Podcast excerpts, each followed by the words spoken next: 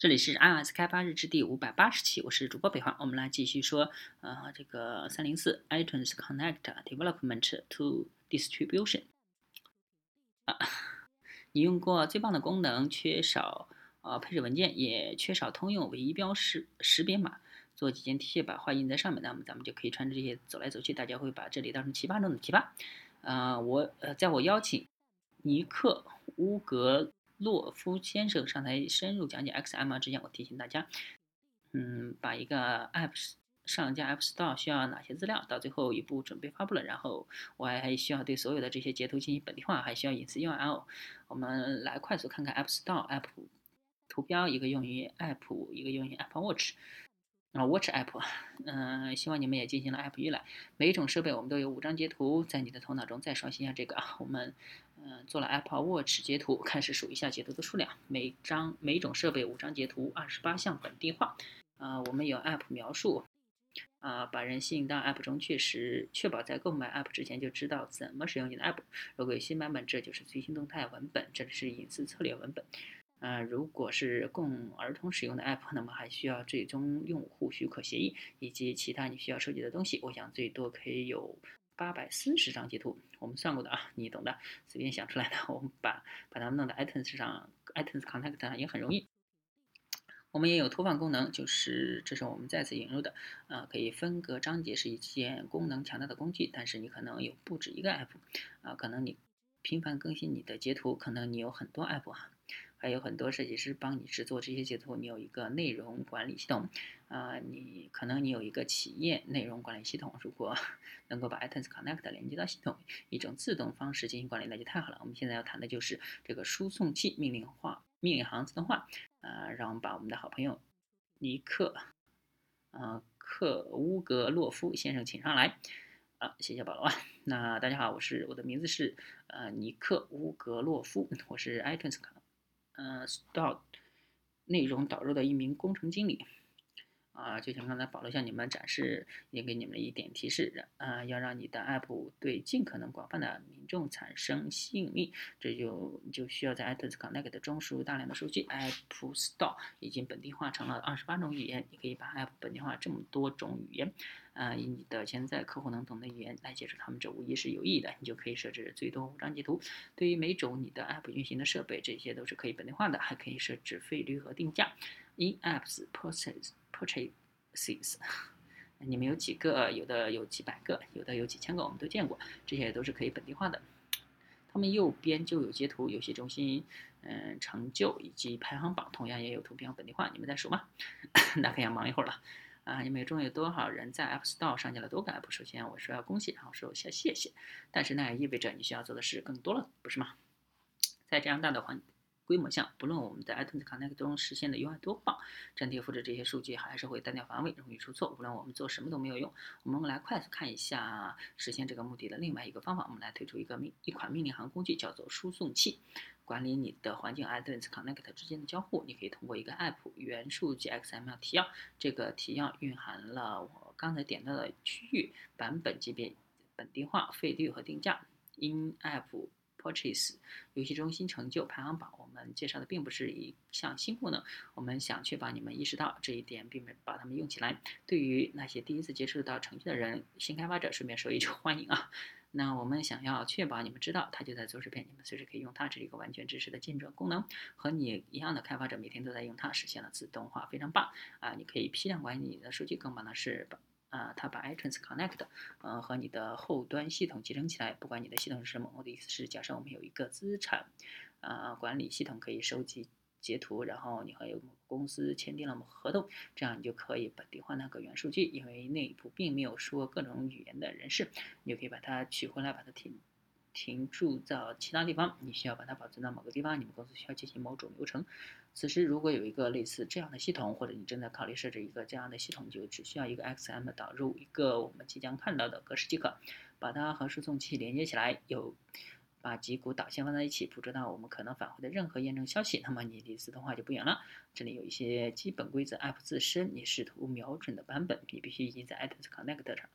你先把这些设置好，然后就可以继续了。这些状态变迁都是 iTunes Connect 内完成的，如提交 App 评审或提交 In App purchase 评审 App 数据上传的路径和我们今天看到的一致，即通过 Xcode 或者是应用程序载入程序，没有什么变化。啊，提要本身是 OS Apps 以及 Mac Apps 都可以用的。那么它的工作原理是什么？首先，这是一个双向通道通信。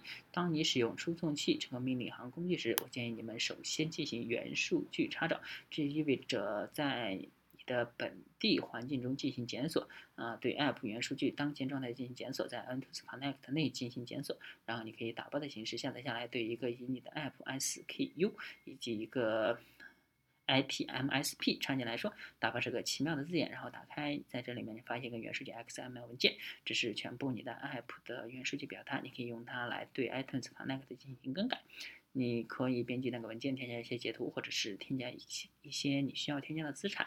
进行验证，确保它符合各项规则。如果确实符合，就可以上传。这些过程呢，使用输送器、你的交互和 iTunes Connect 的生命周期，下载对象包，编译 XML 向其中添加资产，进行验证，然后上传。如果有别的话，重复这个流程，直到实现你想要的那编辑。我们来看看这个命令，这是用来进行元数据查找的啊，这是用来我们这里获取信息的命令，ITMS。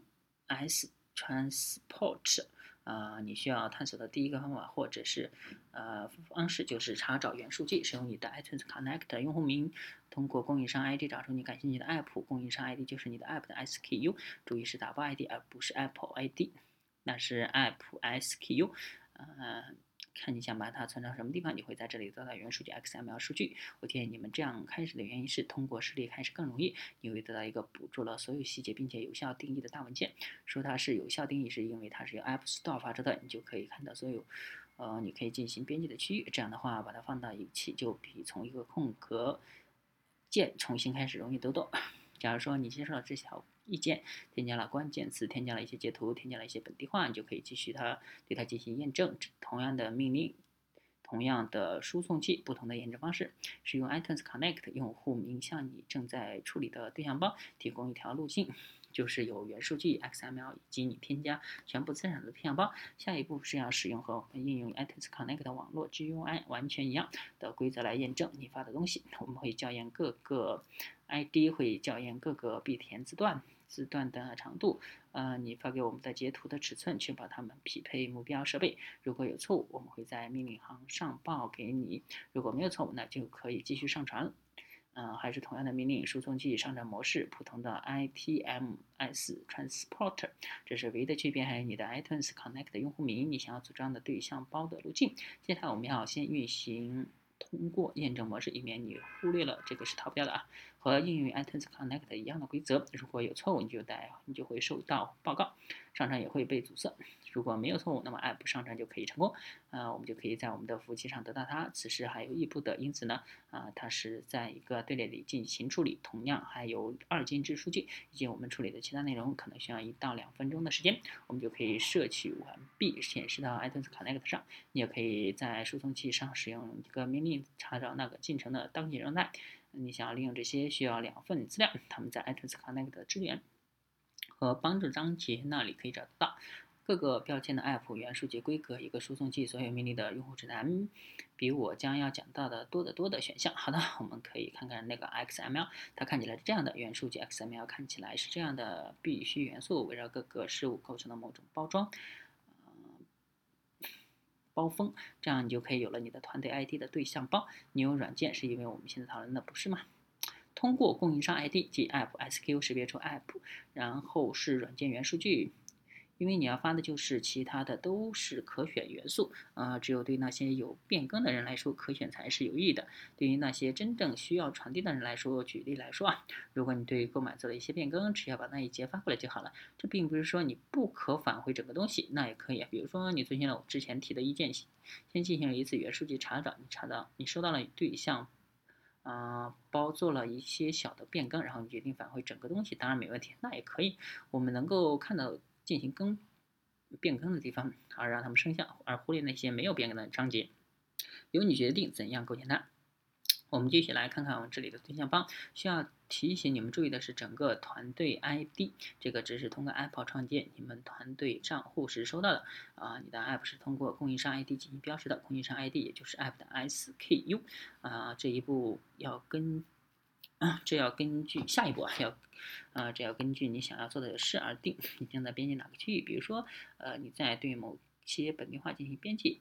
某些关于本地化的东西，添加一项描述或者类似的东西，items Connect 类似，你需要从最多两个版本中选择一个你试图瞄准的版本，当前已经上架 App Store 的版本，或者你为下次发版正在构建的版本。在 XML 中可以使用 iTunes Connect 版本零来实现这个例子中的1.5或者2.0。为了讨讨论方便，假设一下。啊，你对编辑2.0版本感兴趣？下一张幻灯片就是我们的下一步。下一步是什么呢？选择你说的语言。假如说在 iTunes Connect，你就可以通过下拉菜单选择英语；而在 XML 中，则是区域设置、名称以及标识语言的标识 BCP 四七。BCP47。是一种格式，一种标志地球上人类所说的语言的标准。几种不属于地球上人类所说的语言，不过就这么就这几种。你在提提要中能用的就这么几种。都是 App Store 已经进行了本地化的语言，啊，总共有二十八种语言都列在了规格中，请去看看啊。假如我选择了美国英语，ENUS，然后往下继续啊。现在我们注意到了真实的数据元素，标题是 App 的名称以及描述。我们有一个新。版本新特性版本，假如它恰好进行了更新，当然了，此刻此时你在 iTunes Connect 中遇到任何元素，都是都在 XML 上有一个表示标记，而我不会仔细查看所有的元素，仅会在截图上停留几秒钟，因为它们更相关。对于每张截图来说，你们都需要告诉我们，啊，它是用于哪种设备，这就是所有的 iPhone、Apple Watch 及 iPad 的显示目标。如果正好是一个。Mac App 那里也有选项，让截图在 App Store 上显示的位置，啊，记住可以是一到五张，每种设备最多五张，以字节为单位，名指明文件的大小文件名，啊，就是你会把它停驻到对象包中的原数据 XML 文件的名称，它会提供 MD5 校验和呃以及其他信息。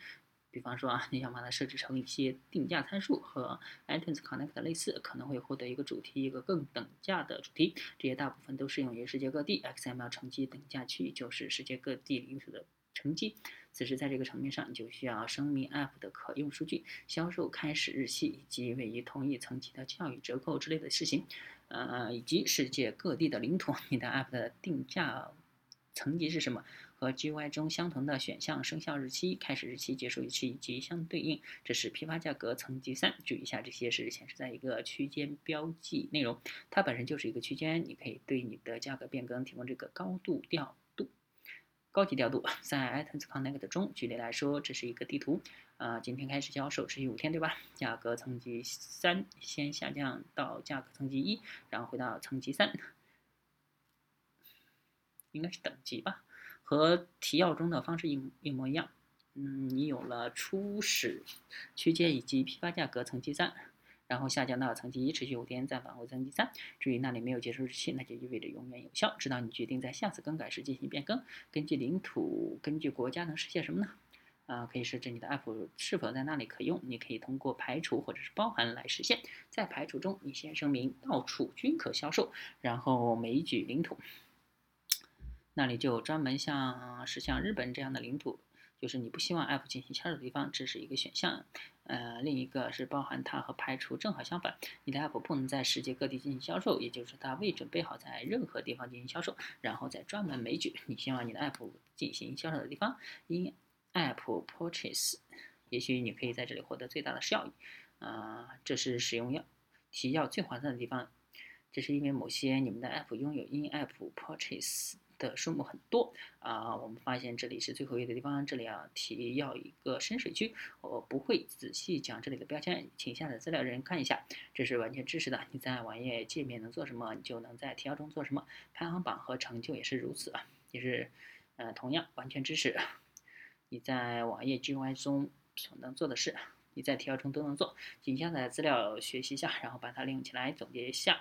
啊，你有了输送器管理你的环境和 iTunes Connect 命令行工具，适用于我们讲到的任何领域的 App 元数据 XML 提要，这些都有助于实现自动化。有了它们，可以在 iTunes Connect 中批量管理你的数据，啊，你就可以告别复制粘贴了。啊，你可以把 iTunes Connect 和你后端系统集成起来，不管你的系统是什么，那么你的手上就有了两条信息，用于所有的标签、所有的格式的 App 元数据 XML 提要，用于所有命令，用于所有命令选项输送器用户指南，开始自动化吧。那么再次交给保罗。好的，谢谢啊，尼克，非常棒。哦天哪，能和这样的工程师一起工作真是太幸运了。好了，我们的时间有限，我来快速总结一下。我想让你们知道，App Music 上已经有了一。八零零歌曲，呃，明年你们会看到我拿格莱美奖，呃，看过了帮助资源，我希望你们用起来，啊，给我们提供反馈。我想知道你们的需求，我们也看了 TestFlight，看了这些资源，然后是尼克的输送器以及 XML 提要。要获得更要获取更多信息，当然要到开发者入口，呃，你也可以联系我们的无畏的福音传道者马克马龙。一些相关的会议已经结束了，不过你可以看重看重播啊。今天上午有 iTunes Connect 上有什么新料？很棒，App Analytics，嗯，这件事非常美妙，啊，你们能出席我非 我感到非常高兴。那么请你们来看一看，看看我们，我们来好好谈一谈，好吧？那这一期呢就到此结束，大家可以关注新浪微博、微信公众号、推特账号 iOS DVLG，也可以看一下博客 iOS DVLG 点 com，拜拜。